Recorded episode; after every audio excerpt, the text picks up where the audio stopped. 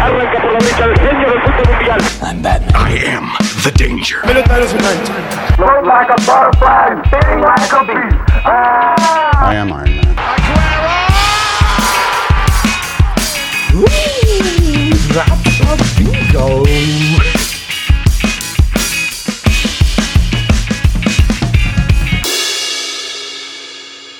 Hola amigos, ¿cómo están? Espero que estén muy bien. Eh, bienvenidos a otro episodio del podcast No soy un carajo.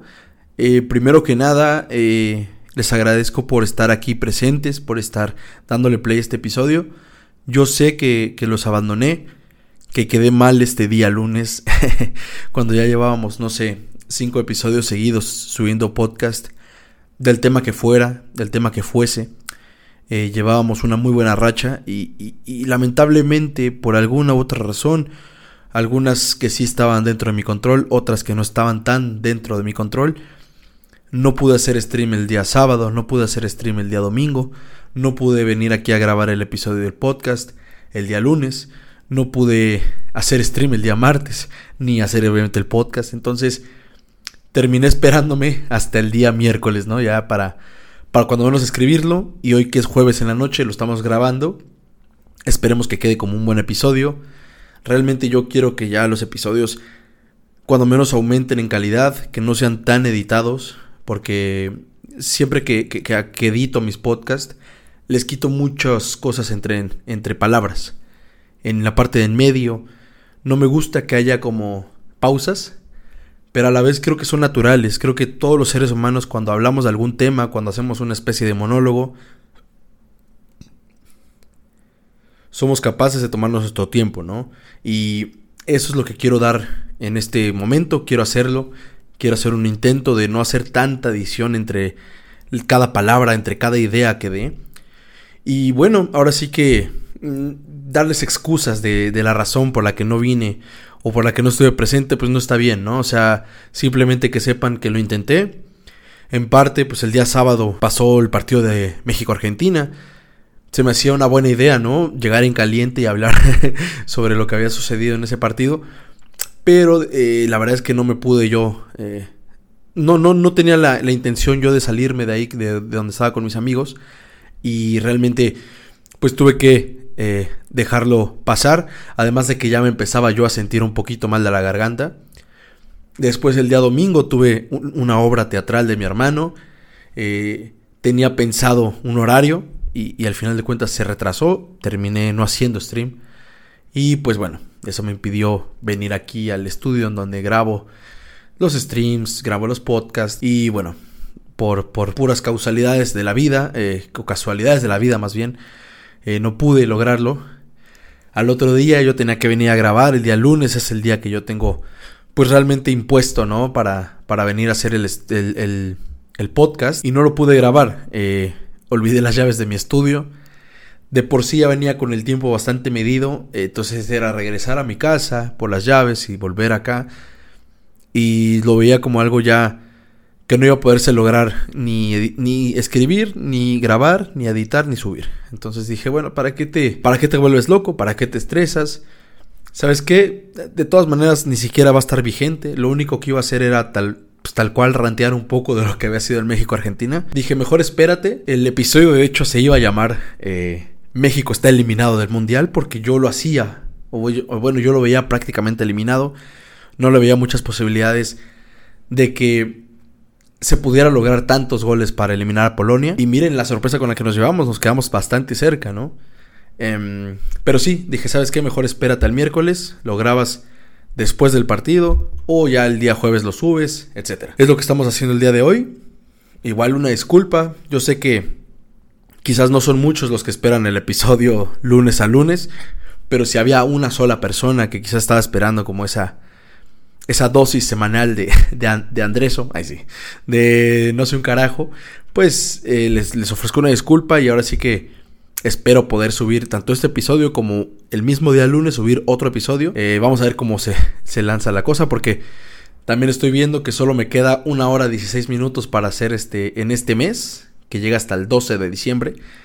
Capaz que nos quedamos en este episodio nada más. De todas formas, pues les agradezco mucho el que estén escuchando los episodios, el que me estén apoyando en este proyecto.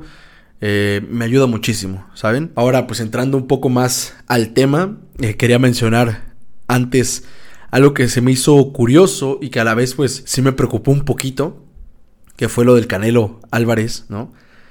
Eh, lo bueno es que ya a día de hoy ya se retractó de sus palabras o al menos ya ofreció disculpas, lo cual pues sí tranquiliza un poco más las aguas, tanto de México con Argentina como Argentina con México, porque de por sí están bastante alteradas, pues lo del Canelo no ayudó nada para, para intentar calmar esas eh, rencillas que estaban eh, existiendo o esas heridas que se estaban abriendo de nuevo. Y bueno, eh, ¿Qué les digo?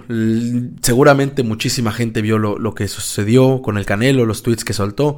Se quejó de, un supuesto video en el que Messi parece estar pisoteando la, la playera de México y en otra parece estar pateando.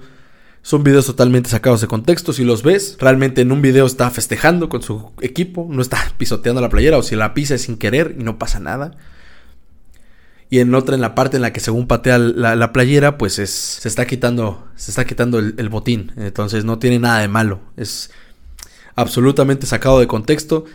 Y el Canelo después empezó a comer baits se, se empezó a comer imágenes fake y pues así ya está muy complicado también defenderlo no porque además empezó a quemar puentes no la Jun le explicó lo mandó a chingar a su madre perdón por el vocabulario el Kun Agüero se metió y también lo mandó a la goma. Eh, Cés Fábrega se metió, lo ignoró. Entonces, como que el, Canelo realmente se metió en líos que eran bastante innecesarios. ¿Por qué lo hizo? No tengo ni idea. Yo, yo, mi teoría sí es que, que el señor estaba, pues estaba tomado o algo así, porque no, no es normal que, que se haya desconectado de esa manera, ¿no? De todas formas, pues igual está en sus vacaciones, está en su derecho de hacer lo que guste, siempre y cuando, pues no, no cause líos con los demás, ¿no? No, no exceda sus libertades eh, metiéndose con otras personas.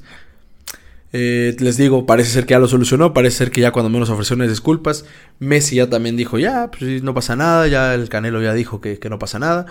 Entonces parece que es un tema zanjado, simplemente me pareció una curiosidad que no podía no mencionar.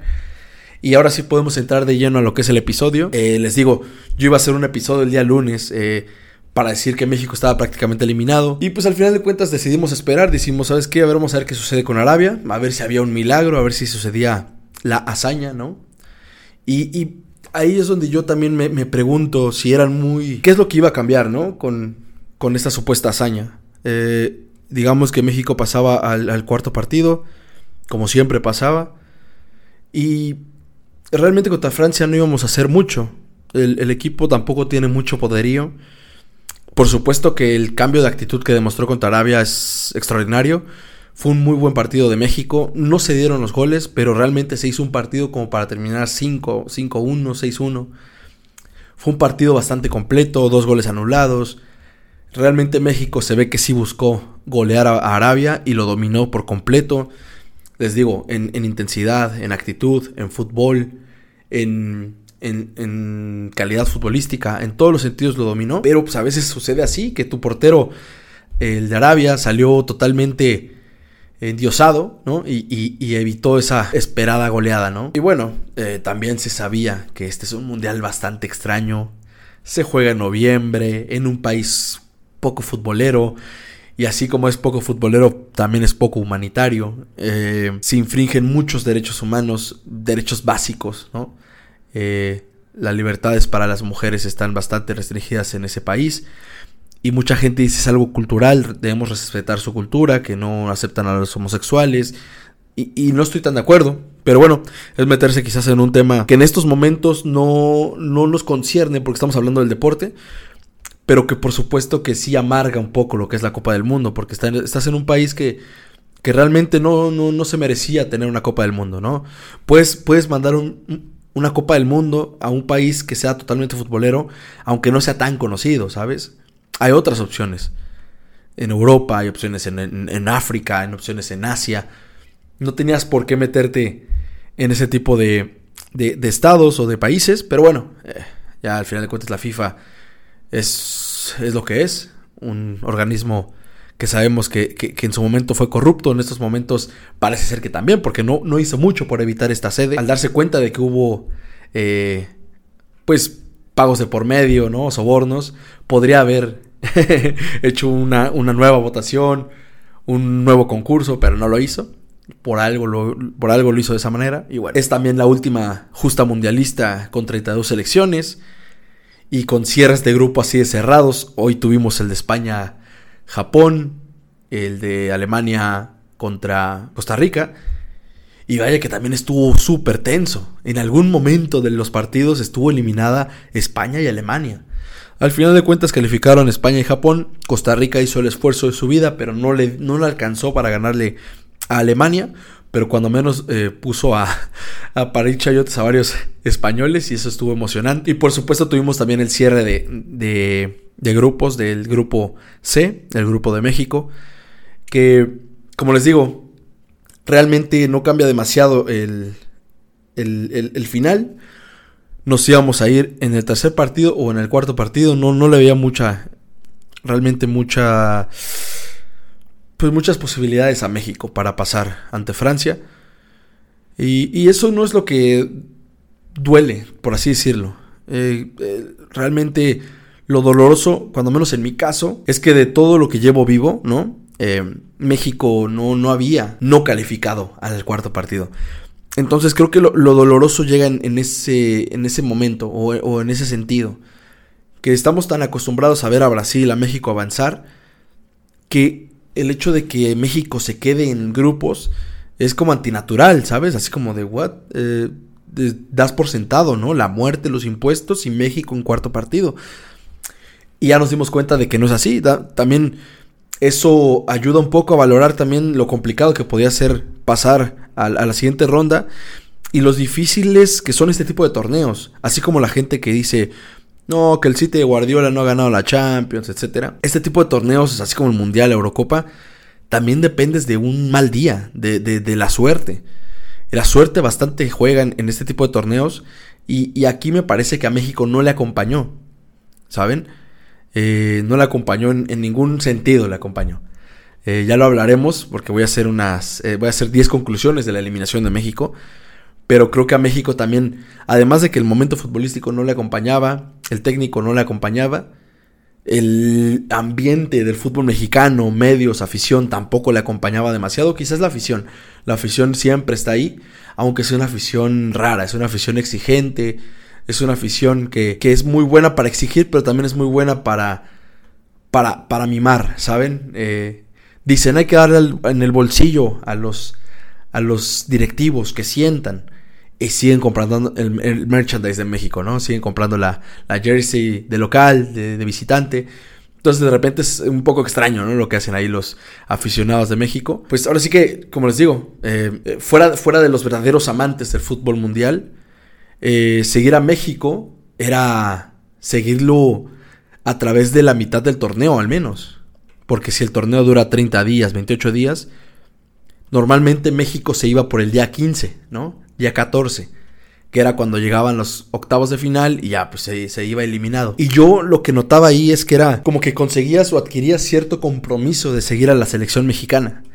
O, más que seguir a la selección mexicana, una disculpa, es más bien seguir el mundial, lo que resta.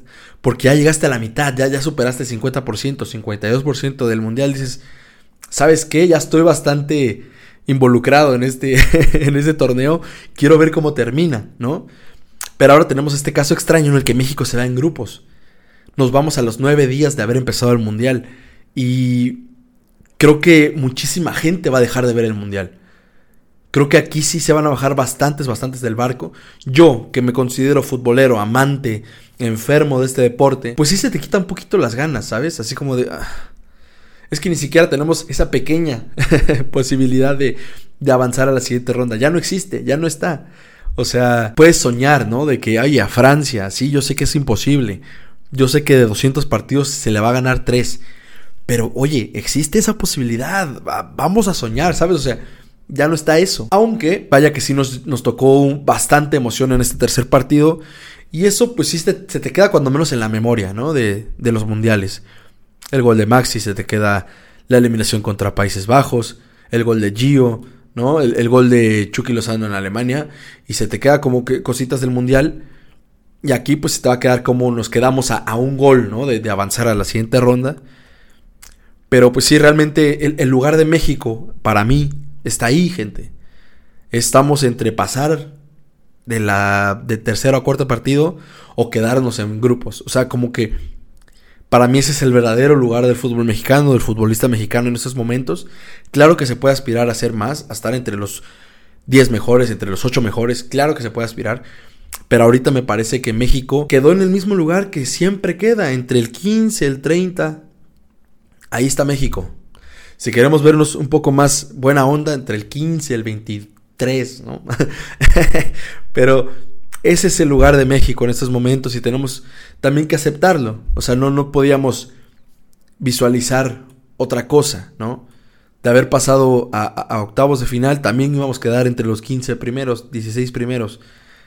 Entonces, pero bueno, eh, entiendo que aún así la gente esté dolida. Yo estoy triste, más que decepcionado, estoy triste. Porque, pues como les digo, no, no lo había vivido. Eh, es algo extraño y, y todavía no me acostumbro, ¿no?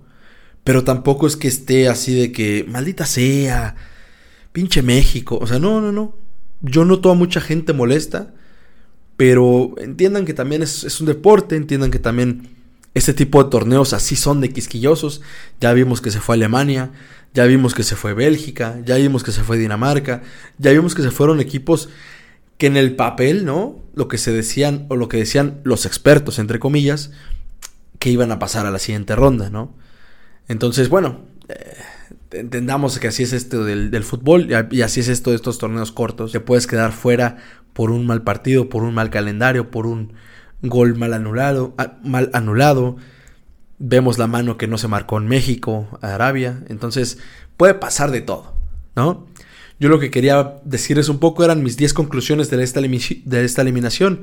¿Qué es lo que sucedió? ¿Qué es lo que se hizo mal? Eh, ¿Qué es lo que nos queda para el futuro? Etcétera, ¿no? Eh, la primera conclusión es que creo que se demostró que tenemos una generación de futbolistas pues menos talentosa, ¿no? que, en mundiales anteriores, o futbolistas de jerarquía, eh, ya pasados de su buen momento futbolístico, o en un mal momento físico, o ya muy grandes, ya más, este, pues ya con mayor edad, es normal, después de 3, 4 mundiales, es normal que ya tengas ahí encima unos 12 años, ¿no?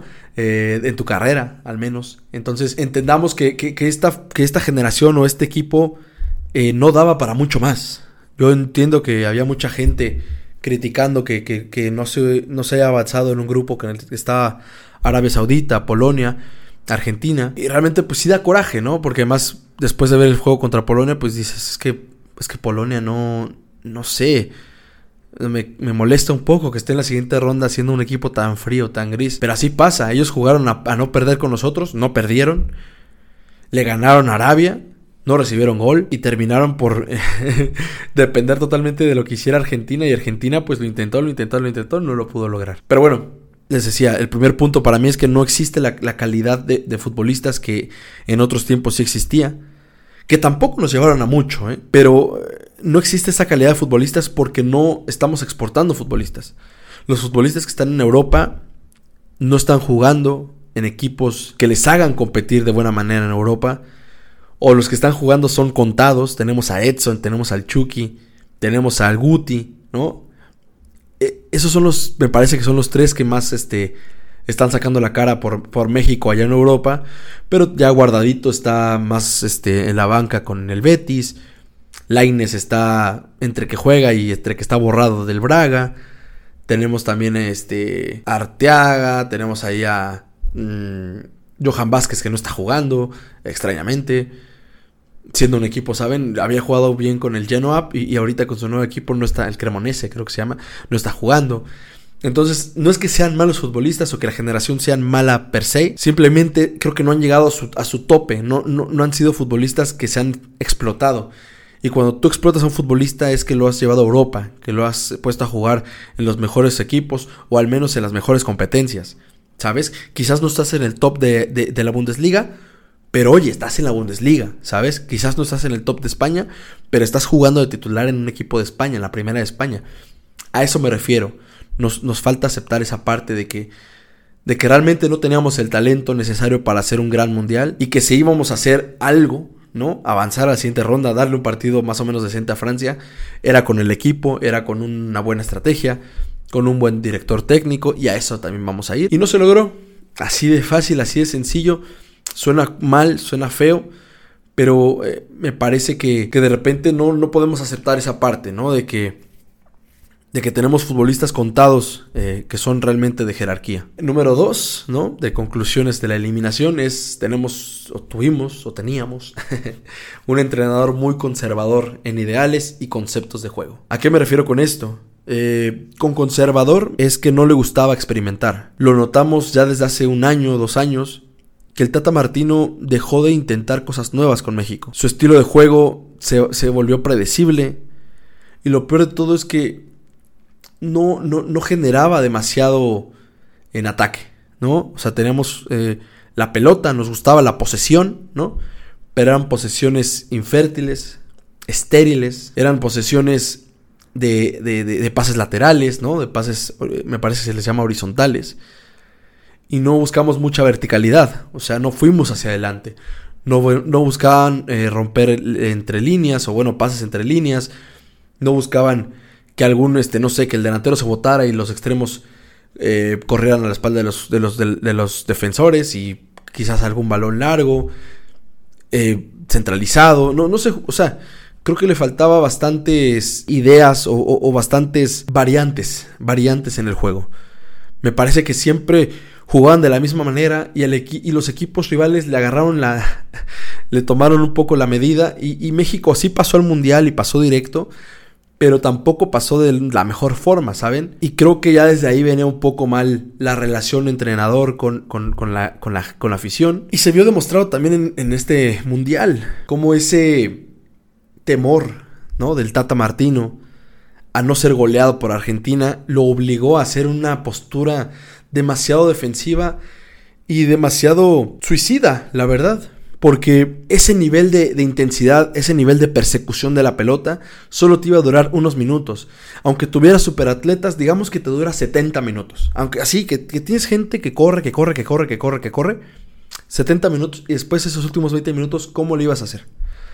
Es lo que yo no entendía, ¿sabes? De que, ok, nos dio miedo total, vamos a estar súper atrás, de que no queremos jugar a nada más que, más que pelotazo te vamos a reventar qué es lo que esperabas que sucediera, ¿no? Entonces, tenemos un entrenador que si viera a mí me cae bien, porque siento que pues, es una persona, es una buena persona, no se merece tampoco las críticas tan desmedidas que se le hicieron, que para mí muchísimo del medio futbolístico saca esa xenofobia que trae dentro, así como lo hicieron con Juan Carlos Osorio, a quien yo prefería al Tata Martino, o sea, respecto al Tata Martino, también se le criticó y se le forzó tanto que hasta cambió su forma de, dirigir eh, ante Suecia en 2018 y pasó lo que pasó, ¿no? Entonces, creo que tampoco ayudó que lleváramos a un director técnico que fuera timorato, que fuera...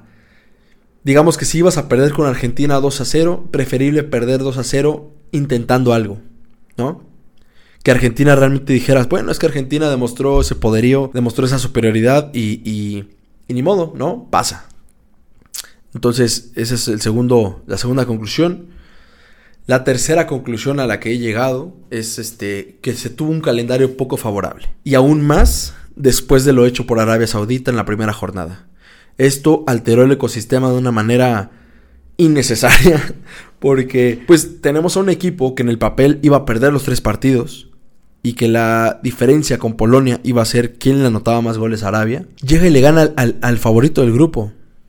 Entonces, si bien tú podías agarrar a Argentina un poco confiada, ¿no? En ese segundo partido después de que goleara a Arabia, ahora la, agarrabas necesitada. Y eso podía ser un, un, arma de doble filo, ¿no? O sea, podría ser hasta beneficioso para México, pero si México hubiera tenido una postura de, ¿sabes qué? Estás en el piso, te voy a rematar, ¿no? Te voy a ir a, atacar y a ver cómo le sufres en defensa, a ver si el Dibu Martínez es figura. Vamos a atacarte, atacarte, atacarte. Capaz que después nos despondamos y valió madre y perdimos, ¿no? Pero vamos a, hacerte sufrir Argentina a ver si sí traes ganas de, ganar el, campeonato, ¿no? Entonces, para mí, el calendario era poco favorable para México porque empezaba con su rival, ¿no? con su rival de grupo, o sea, con el que tenía que pelear ese segundo puesto en el papel. Después tenía que ir contra Argentina, la favorita, en esos segundos partidos que normalmente se nos, se nos facilitaban o se nos dan bastante bien, pero que Argentina bien podía querer asegurar la participación en la segunda ronda en ese partido, ¿no? Después de llevar tres puntos contra Arabia, pues seguramente iba a querer aprovechar con México para doblar y, a ver ya llegar a seis puntos y más relajados. ¿Y con qué me refiero que, que, tuvo el peor este o un calendario poco favorable? Que después Argentina iba con Polonia y podían empatar, dependiendo de cómo iban, ¿saben? Imagínense un empate Polonia-México, un punto cada uno. Una victoria de Argentina contra Arabia, tres puntos, cero puntos Arabia. Ahora el segundo partido, Polonia le gana a Arabia, cuatro puntos. Arabia sigue con cero puntos y Argentina empata o le gana a México. Ahí son 6 puntos o 4 puntos. Digamos que le gana a México 6 puntos. Ahora llegan Argentina y Polonia con 4 y 6 puntos respectivamente, mientras que México llega con un punto al final. ¿Me entienden a lo que me refiero? Ahí Argentina y Polonia tenían la chance de, de, empatar y decir, pues aquí cerramos nuestra calificación, yo con 7, tú con 5, no nos metemos en pedos. Para mí desde ahí el calendario era poco favorable. Ahora con la victoria de Arabia, tuvimos a una Argentina que no se podía equivocar, que tenía que ganar sus partidos. Y además teníamos esta nueva incógnita de que Arabia podía ganarle a alguno de los dos, ¿sabes? De que quizás le hace un segundo buen partido a Polonia o a México y, y ahí se define todo. Y hasta pasa Arabia, ¿sabes? Y Polonia y México se quedan, este, pues valiendo madre, ¿no?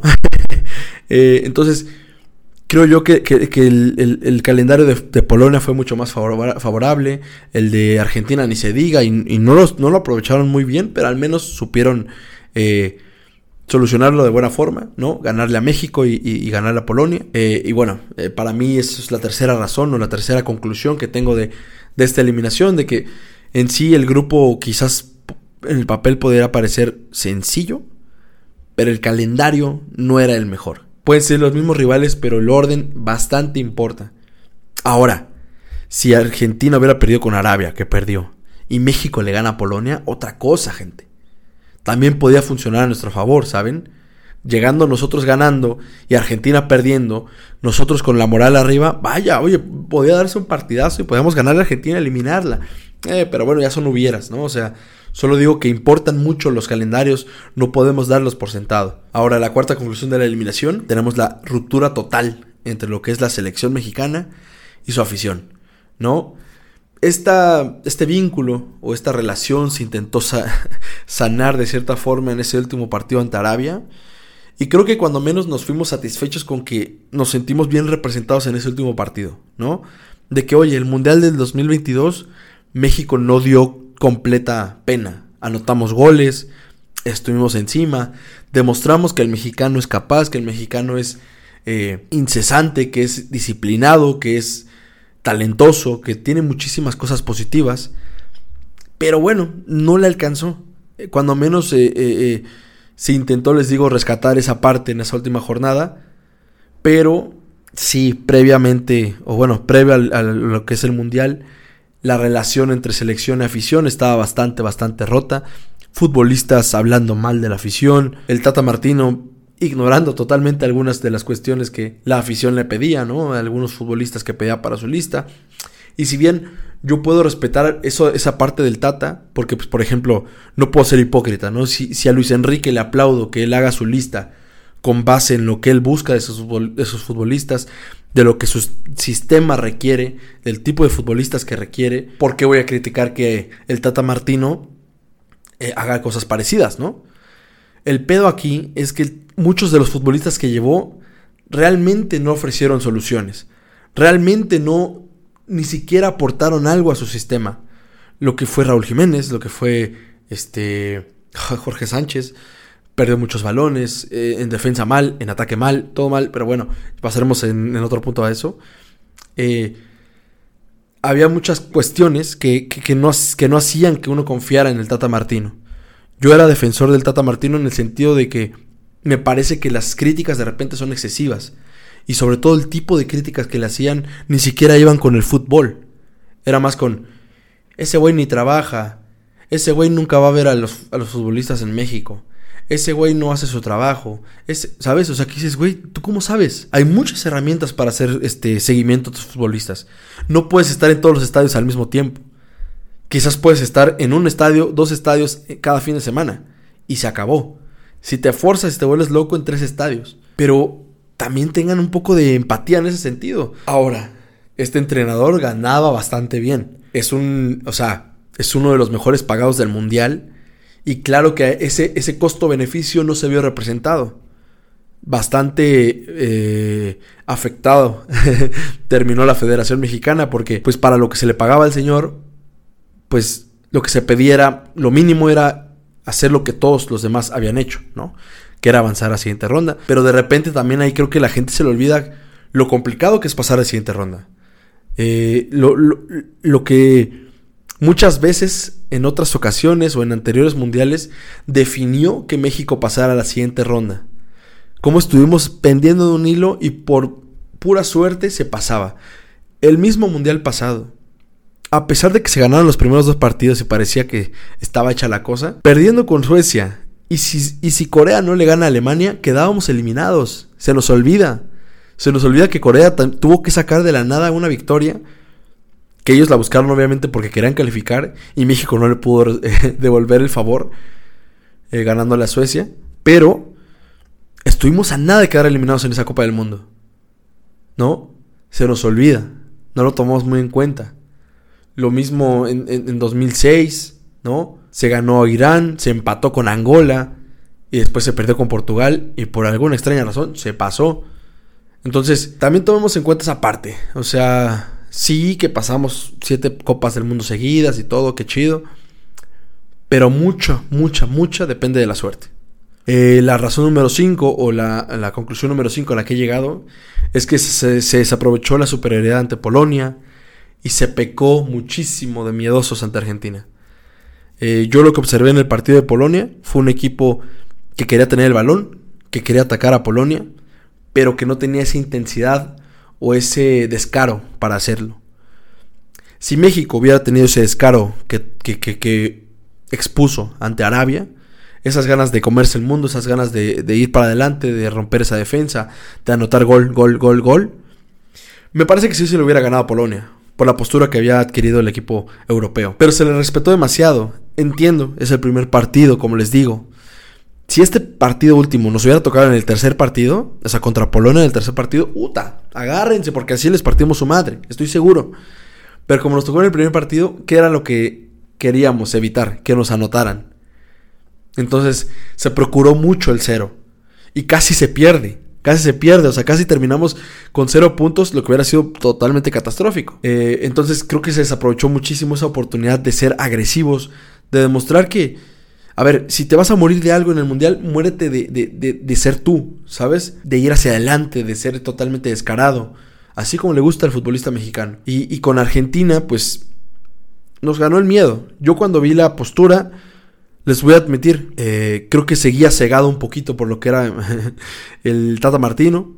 Yo decía, bueno, eh, el Tata por algo lo hará. Eh, si lo que tenía de previo era que había perdido 4-0 con Argentina, entiendo que sea como respetuoso de que sea, oye, primero hay que guardar el 0 y después vamos a desdoblar en ataque. Pero muchas cuestiones tampoco se entendieron. Yo aceptaba lo de la línea de 5, porque al final de cuentas muchos piensan que por tener 5 atrás eres defensivo.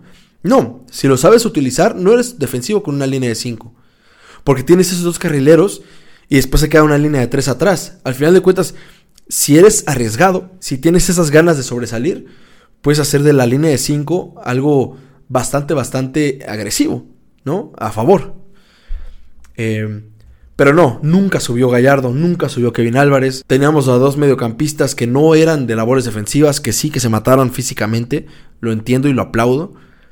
Pero no, no me explico que no estuviera Edson Álvarez. Ahí solo el Tata sabrá por qué lo hizo. pero si lo que quería hacer era recuperar el balón rápido y desdoblar rápido, Edson Álvarez te lo puede dar. Edson Álvarez ya no es ese futbolista que solamente roba balones.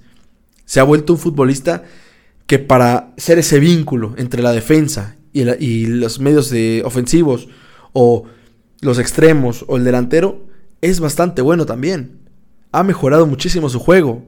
Entonces no me explico que dijeras casi casi que ese güey es un troncazo, que no sabe manejar el balón y que necesitabas dinamismo con dos tipos que superaban los 30, 32 años, ¿no? O sea, eh, de verdad que eso no me lo entiendo. Luis Chávez jugó muy bien, para mí jugó muy bien ante Polonia, jugó bastante bien contra Argentina, fue de lo poco rescatable contra Argentina, de hecho, y extraordinario contra Arabia, ¿no? Entonces ahí está, o sea, se desaprovechó esa superioridad ante Polonia porque se tuvo el balón, se tuvo las jugadas de peligro, Chesney muy bien, le tapó una Henry bastante buena, eh, también creo que Alexis Vega tuvo un par, y contra Argentina ni siquiera se intentó. Nos morimos de nada, recibimos dos goles, dijeras tú solo se recibió un gol, bueno, se recibieron dos goles, lo cual te complicaba bastante el pase amarillas estúpidas que se sacaron. Que después, si, o sea, si la gente ya estaba pensando en a ver, chance nos definimos por puntos, no puedes hacer, estarte amonestando tan tontamente. Y bueno, pasando a, la sexta posición de lo que es mis conclusiones de, este mundial y lo que sucedió, por qué, por qué nos fuimos, por qué se eliminaron. Eh, me gustaría mencionar pocos de los nombres que son rescatables en este mundial para México. Me parece que hubieron futbolistas que hicieron una Copa del Mundo bastante, bastante brillante, dentro de lo que cabe, ¿no? Dentro de, estas posturas timoratas que se tuvieron en los primeros dos partidos, sobre todo en el, segundo, y en ese gran tercer partido. Eh, me parece que tengo un top 3 bastante bien definido. El orden, denlo como ustedes quieran. A mí mi orden sería, primer lugar Luis Chávez, segundo lugar César Montes y tercer lugar Jesús Gallardo. Lo de Luis Chávez yo e, es un futbolista que no, que no conocía yo, la verdad, tanto. O sea, lo, vi con Pachuca y veía algunas cositas, pero creo que nunca me había sentado realmente a observarlo. Error mío. Y me arrepiento, ¿no? Porque tremendo futbolista que me he estado perdiendo. Luis Chávez ya no puede regresar a México. O sea, ahorita mismo, por alguna razón, tiene que cerrar con algún europeo. Ya sea a préstamo, lo que sea. Pero. O, vendido, pero así regalado, lo que sea. Pero se tiene que ir desde ahorita, desde diciembre ya. Luis Chávez a Europa. Ya. No puede quedarse aquí en México. Eh, tuvo una Copa del Mundo extraordinaria y la coronó con ese golazo de tiro libre que realmente nos puso a soñar, ¿no? O sea, se sintió lindo haber gritado un golazo de esa magnitud. Eh, le agradezco mucho, ¿no? Por habernos dado esa ilusión. Pero bueno, eh, pasa lo que pasa. Segundo lugar, César Montes. Imperial en defensa. No, por arriba no le pasó nadie. Por abajo muy buena salida. Los trazos largos que de repente le soltaba a Alexis Vega, al Chucky Lozano cuando se cambiaba de, lado, a Jesús Gallardo, Jesús Gallardo mismo que de repente subía, ¿no? Como, como lateral. Eh, me gustó muchísimo eh, César Montes, creo que le dio seguridad al Tri. Y fíjense que es un futbolista que a mí no me encantaba. A mí no me gustaba mucho con Monterrey. Eh, en general no me gustaba mucho, me parecía un futbolista medio gris. Pero quizás me parecía así porque se equivoca poco es un futbolista bastante, bastante seguro y es lo que buscas en un central, sobre todo, ¿no? Además de salida, jerarquía, eh, fuelle, eh, lo que buscas es esa seguridad. Y, vaya que la dio. Em, me parece que es otro futbolista que no puede regresar a México. Se decía que igual y si salía ya a Europa en, este invierno. Espero que sí. Con Rayados ya tocó su techo, lo superó, ya se sentó en él, ya tiene que salir de este país. es lo que pido. Por favor. Eh, pero bueno. En tercer lugar, esa medalla de bronce va para Jesús Gallardo. Otra vez, otra buena Copa del Mundo de Gallardios, ¿no? Me parece que es un futbolista infravalorado. Recordemos que es un futbolista que venía a ser, o sea, debutó siendo extremo con Pumas. Eso significa que pues tiene más orientación ofensiva, ¿no? Se le da mucho lo que es el, el, iba a decir descargar, pero no, ¿cómo se le llama? El encarar y llevarse futbolistas, el llegar a la línea de fondo, centrar, se le da mucho, muy bien eso, ¿no? Pero esto es totalmente mérito de Juan Carlos Osorio, quien me diga que no, nos vamos en la madre ahí en, el centro, porque él le vio esa cualidad de lateral y él se la jugó de ponerlo lateral, de ese lateral que sube, ¿no? Porque a Juan Carlos Osorio ya sabíamos que le gustaba mucho tener uno de los dos laterales que fuera fijo, ¿no? Que se quedara más en defensa para que el otro subiera. Entonces se quedaron en la línea de tres cuando el cuarto defensor subiera al ataque. Y Jesús Gallardo se convirtió en un muy buen lateral izquierdo. Con Monterrey se hizo lateral. Y realmente me parece un futbolista que con México se crece bastante. Y sobre todo en estas, en estas copas del mundo que ha hecho, las ha hecho bastante, bastante buenas. Y si me apuran, ya está grande, ¿no? Ya está grande para irse. Creo que ya tiene unos 28. Pero ojalá, ojalá se pudiera ir a Europa. Es un futbolista que creo que le haría muy bien a, algún equipo de, de primera división de, media tabla para abajo. ¿No? Tampoco tiene el nivel para estar en el Barcelona. Pero es un muy buen futbolista, me parece.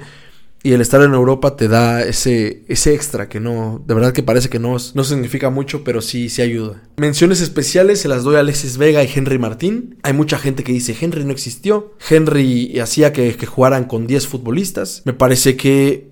Mm, no, no es que no sepan de fútbol. Porque pues vaya, entiendo que los centros delanteros se le exige los goles, se le exige estar ahí presentes en, entre los defensores, ¿no?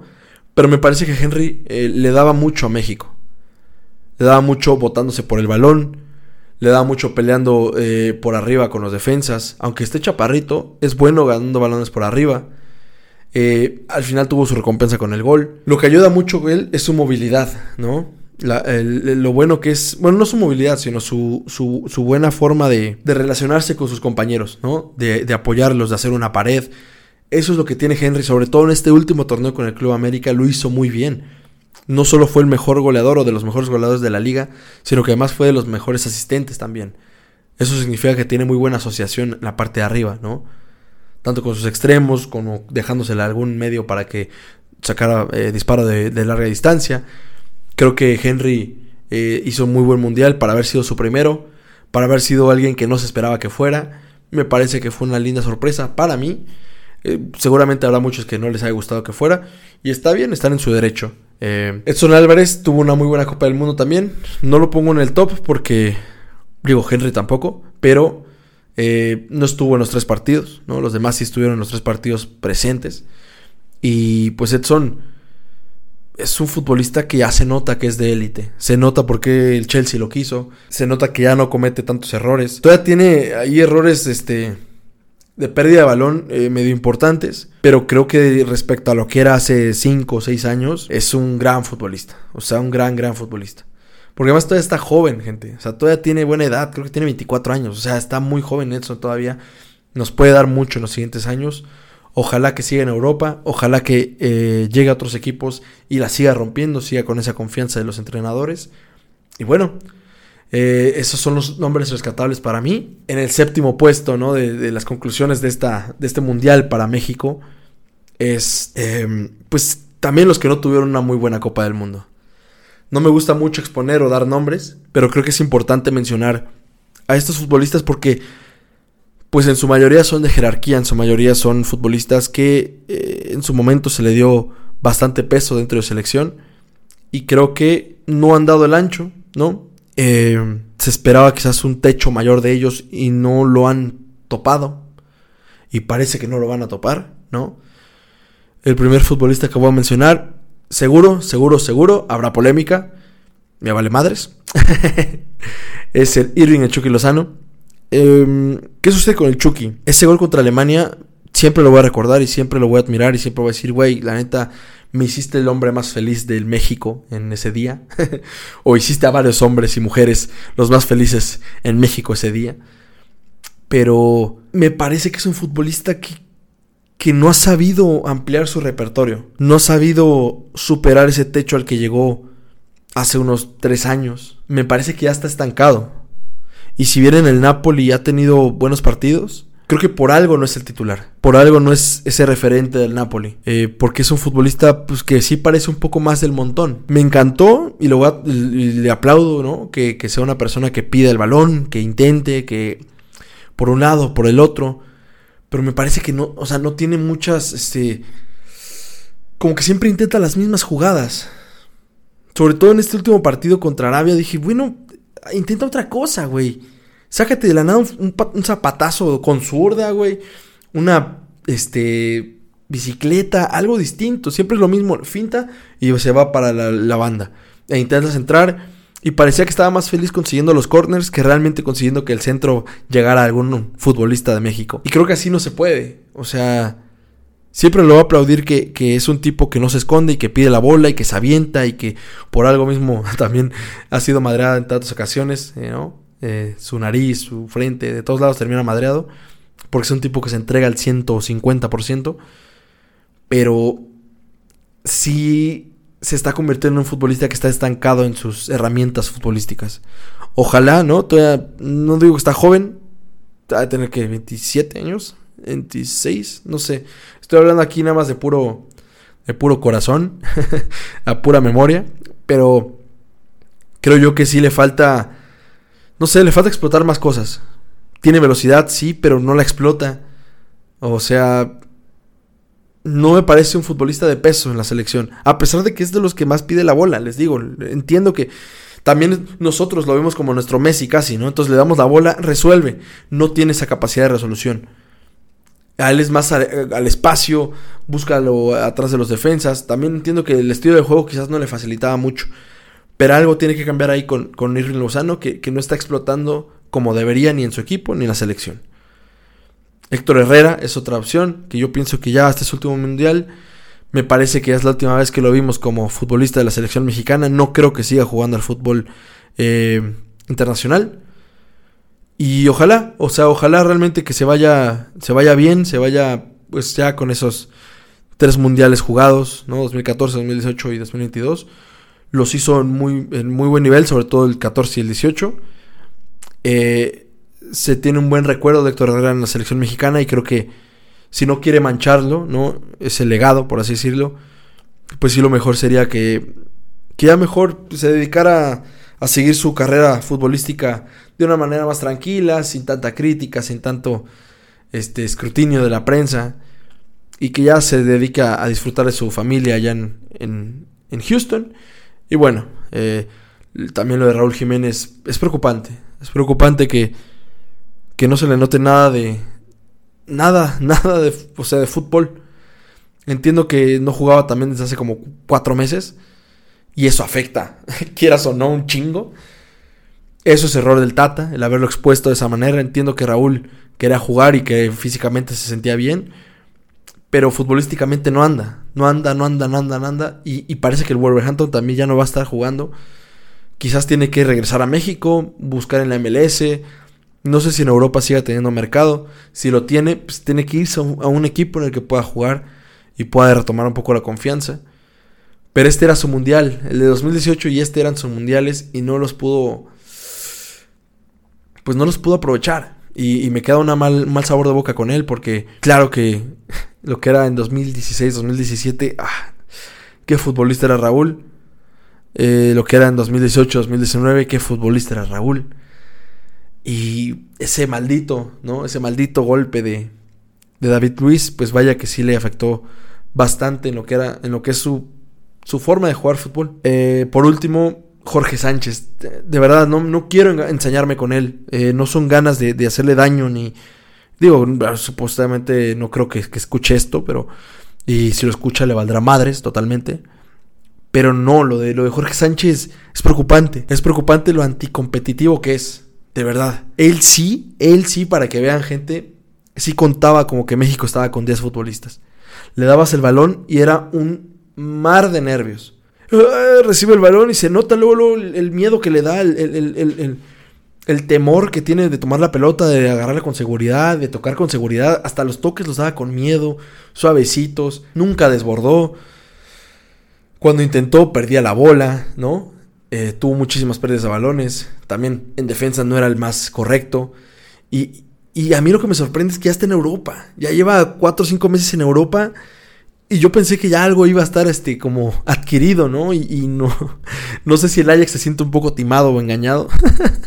Pero eh, espero de verdad, de, de corazón, que pueda quitarse esa malaria que trae. Porque es demasiada, demasiada desconfianza en sí mismo creo yo que, por supuesto que las críticas que le han llovido no han de ayudar en mucho a que él mejore. Pero también si estás en equipos como el Club América, estás en la selección mexicana, estás muy expuesto y tienes que entender que esa es una presión que está sí o sí. Ahora, que se ensañe la gente también está mal. Pero sí o sí la gente te observa. Y sí o sí la gente te va a exigir, oye, güey, pues si estás al nivel de América, sé un buen futbolista. Estás al nivel de la selección mexicana, ¿no? Entre tanto pinche futbolista mexicano que hay queriendo estar en la selección. Oye, demuéstralo, pa, ¿sabes? Eh, pero bueno, esos son los futbolistas que para mí me dejaron bastante que desear. Futbolistas promedio o futbolistas que ni bien ni mal, ni, eh, ni me, me, me.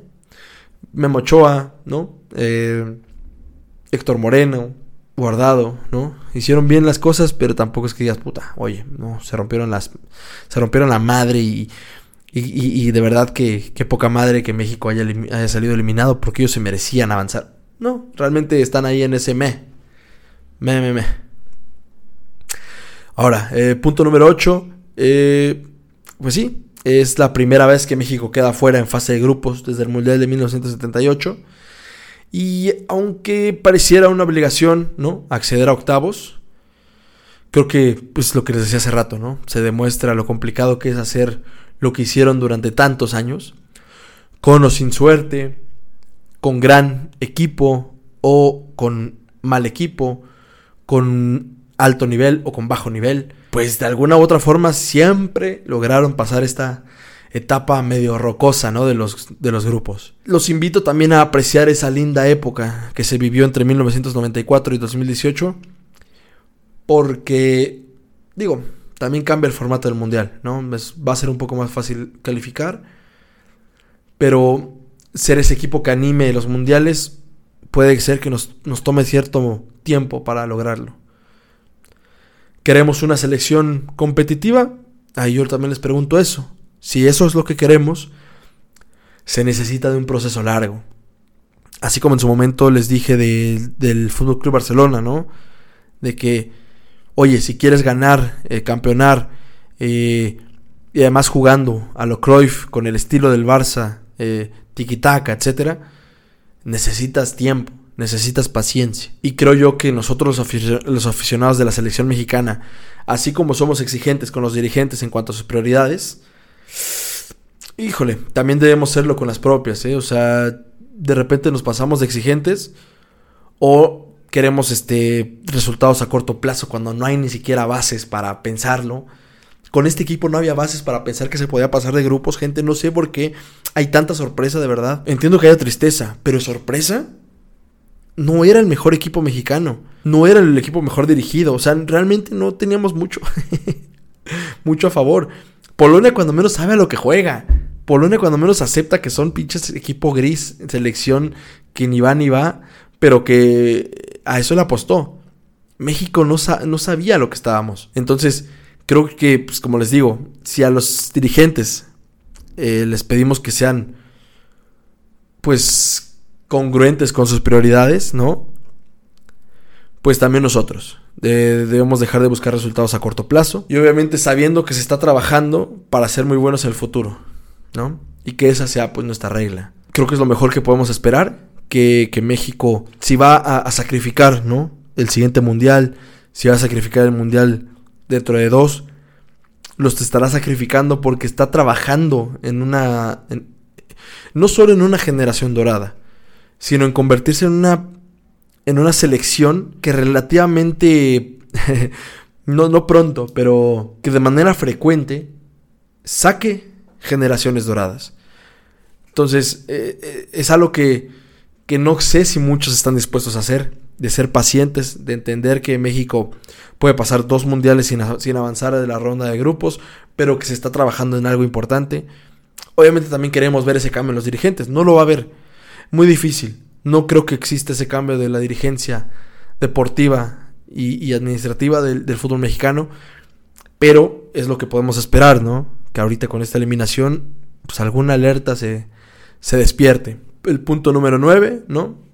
No queda mucho para 2026. Entre que el Tata no le interesó en lo más mínimo dejar una especie de colchón o algo para el futuro. Eh, ¿A qué me refiero con esto? Con futbolistas jóvenes eh, con alguna primera experiencia en mundial y jóvenes llámese Jiménez, que no está tan joven. Jóvenes, jóvenes llámese Malagón, que no está tan joven. Eh, Acevedo, que no está tan joven. Cuando menos Laines, ¿no? Que tampoco está tan joven. Pero llámalos. Llámalos al mundial, aunque no vayan a jugar, aunque vayan a jugar pocos minutos. Y si ya estabas entregando el mundial, casi casi, eh, nada te costaba llamarlos para que en 2026 llegaran con esa experiencia mundialista. Y es que es preocupante, porque el fútbol mexicano no tiene demasiados futbolistas jóvenes a comparación de sus compañeros de sede, ¿no? Del 2026. Canadá y sobre todo Estados Unidos. La, la generación que ha sacado Estados Unidos es, no quiero decir de miedo, pero es de preocupación. Tiene muy buenos futbolistas, no solo los que llamó ahorita al Mundial, sino que tiene otros que no llamó al Mundial, que también son bastante buenos, que también están jugando en Europa. Obviamente con Estados Unidos, que tienen de, de a favor, y también Canadá, ¿eh? Que tienen a favor, que son futbolistas que tienen doble pasaporte. De repente te llega un, este, un canadiense, pero que también es alemán. Entonces pueden jugar en Europa sin pasaporte, o bueno, con el pasaporte comunitario, con el pasaporte europeo. Y así es mucho más fácil emigrar. Aquí el mexicano, no muchos tienen esa, esa suerte. De los pocos que existía así, era Jürgen Damm, nunca se fue, ¿no? Él tenía el pasaporte alemán y nunca se fue. Podía aprovechar esa parte y no se fue. Tampoco es que fuera muy bueno Jürgen Damm, pero bueno, o sea, es a lo que se puede aspirar también, que se trabaje bien eh, en ese sentido, ¿no? Eh, las selecciones nacionales. Y bueno, eh, como punto número 10, eh, claro que hay muchas cosas que que se deben de cambiar dentro de las formas del fútbol mexicano. Formatos de competencia, nivel de jugadores extranjeros jugando en la liga. Y bueno, también el aceptar de una buena vez que tenemos que convertirnos o, aceptar nuestro papel de país exportador de futbolistas a Europa. Déjense de cosas de que quiero tener una muy buena selección estando en, Latinoamérica, em, pero sin ser un país exportador de futbolistas. ¿Por qué crees que Argentina es potencia? ¿Por qué crees que Brasil es potencia? ¿Por qué crees que Uruguay tiene muy buenos futbolistas y es potencia? ¿Por qué crees que Colombia también ha sacado muy buenos futbolistas? Porque aceptaron que lo que está en sus, papeles, sí, injustamente, chance, es que son países exportadores de futbolistas. Hasta el mismo Estados Unidos se está atreviendo a exportar más futbolistas que México. Y eso es porque nosotros no queremos aceptar, no queremos que se afecte nuestro ego, ¿no? De que, oye, es que cómo no vamos a tener figurones en las Chivas, figurones en el América. A ver, güey. ¿Quieres tener una buena selección? Tus mejores futbolistas, en cuanto tengan 18, 19 años, que se vayan a Europa y ya se van, y ya se ven medio viejos. Ahora, si se van a los 23, se están yendo viejísimos. Pero aún así, mándalos.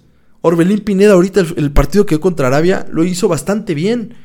Está en Europa, se fue ya grande, pero lo está haciendo bien en Grecia. Entonces, tenemos que aceptar de una buena vez que si queremos tener ese éxito en selecciones nacionales, necesitamos aceptar nuestro país, digo, necesitamos aceptar nuestro papel como ese país exportador de futbolistas. Si no, seguiremos en la misma miseria, seguiremos en la misma mierda. Y obviamente, creo que lo que más, más, más, más urge es mejorar la detección y la preparación de talento en México, tanto a nivel de futbolista como también a nivel de formadores.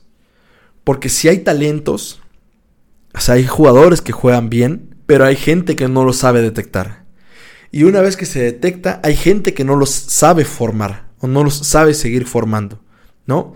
Entonces, si los buenos futbolistas no se detectan y los pocos que se detectan no se forman de buena manera, ¿a qué podemos aspirar? ¿Saben? Eh, y claro que si esto llega a suceder, creo que sí podemos aspirar a dejar de pertenecer a los lugares 20, 32 del mundo y por qué no pensar en estar top 10, top 10, top 10, junto con aquí los de Latinoamérica contra Argentina, Brasil, Uruguay, que históricamente pues sí, llevan muchísimos años de ventaja, sí, pero nos podemos ir poniendo a tope y todo empieza con buenos formadores, buenos jóvenes futbolistas y después que se les dé salida al mercado europeo. Sí o sí. Eso tiene que pasar, gente. Si no, si seguimos con esta postura de cero fronteras, ¿no? De, más bien de, de, cerrar fronteras, ¿no? Que nuestros futbolistas se hagan figuras de 10 años. Eso ya no existe, lamentablemente. Lamentablemente y afortunadamente, ya no existe eso. Entonces, a los futbolistas mejor que se vayan a Europa, gente. Si queremos tener una selección nacional competitiva. Ahora, si lo que queremos es tener una liga eh, MX súper competitiva, con futbolistas mexicanos súper competitivos y que sean figuras de 10, 12 años en el mismo equipo, de que, oye, yo me acuerdo del América, de, no sé, aquí quién, puede ser, digamos, de Laines, ¿no? O es que Laines empezó a los 18 y se fue hasta el, se retiró en el América. Ah, ok. Queremos ser esa liga, pues aceptemos lo que toca entonces en selección nacional. No se pueden tener las dos cosas, gente. No somos Europa, lamentablemente. En Europa está lo mejor y por eso tienen las mejores ligas. Y por eso tienen las mejores selecciones. Porque ahí está el mejor fútbol, el fútbol más exquisito. Obviamente también otras cosas, ¿no? Volver a las, eh, la Copa Libertadores, Copa Sudamericana, regresar a la Copa América. Hay muchas cosas que se tienen que hacer. Para mí lo del formato de competencia, a mí me gusta el, campeonato eh, en forma de, de torneo largo. Pero tiene que haber ciertos beneficios, ¿no? No solo puede haber un campeón y ya. Ok, un campeón, pero ¿qué hay para el segundo? ¿Qué hay para el tercero? ¿Qué hay para el cuarto, quinto, sexto? ¿No? Hasta el séptimo, octavo, noveno. Que, la, que, que esté peleada esa liga. Porque si solamente das el beneficio del campeonato, eh, va a ser una liga aburrida. Entiendo, porque ya muchos no se van a estar jugando nada. Van a haber muchos 0-0, 1-1, lo que sea. Pero bueno, eh, creo que en conclusión, ¿no? De, todo lo que estamos diciendo, no fue la peor participación de, de una selección a nivel, eh, pues, del, del mundial, ¿no? Creo que ha habido peores participaciones, tanto de México como de otras selecciones. No es lo más lamentable que haya existido, pero pues sí queda ese sabor eh, eh, en la boca medio amargo. Porque a pesar de todo lo que se listó anteriormente, ¿no? De los errores que existen en el fútbol mexicano, del, mal entrenador que se tuvo en el torneo, o al menos de lo mal entrenado que estuvo el equipo, eh, se tenía el pase, ¿no? a nada de, de, de, avanzar a la siguiente ronda en sus manos y no se logró. Entonces queda ese sabor amargo. Pero no pasa nada, gente. También levantamos la cara, se vendió cara la derrota, se lograron cuatro puntos, que era lo esperado, simplemente por el calendario, nos funcionó mal. Y bueno, eh, también como dije en Twitter, es algo que duele y duele mucho, eh, sí pone triste. Pero pues vamos, es, es una buena oportunidad también para, para entender lo que, lo que se ha hecho bien en estos últimos años, ¿no? Para haber calificado de manera continua siete Copas del Mundo. Y también qué es lo que se ha hecho muy mal para que una vez avanzando esas séptimas, eh, esas, estas siete Copas del Mundo, ¿por qué no se avanzó a más, ¿no? ¿Por qué no se alcanzó un nivel mejor que top 16?